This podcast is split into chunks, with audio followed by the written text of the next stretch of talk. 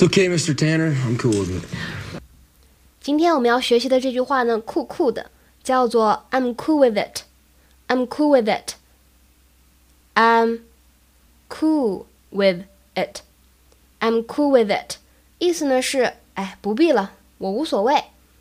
在上课的时候呢，历史老师问了一个非常难的问题，然后他问 Matt：“ 你愿意用这次机会改变你在大家心目当中玩世不恭的形象吗 ？”Matt 超级酷的说：“不必了，I'm cool with it。”意思就是说，哎，我对我现在这个现状也是挺满意的。所以呢，听到他这样的回答，同学们都笑了。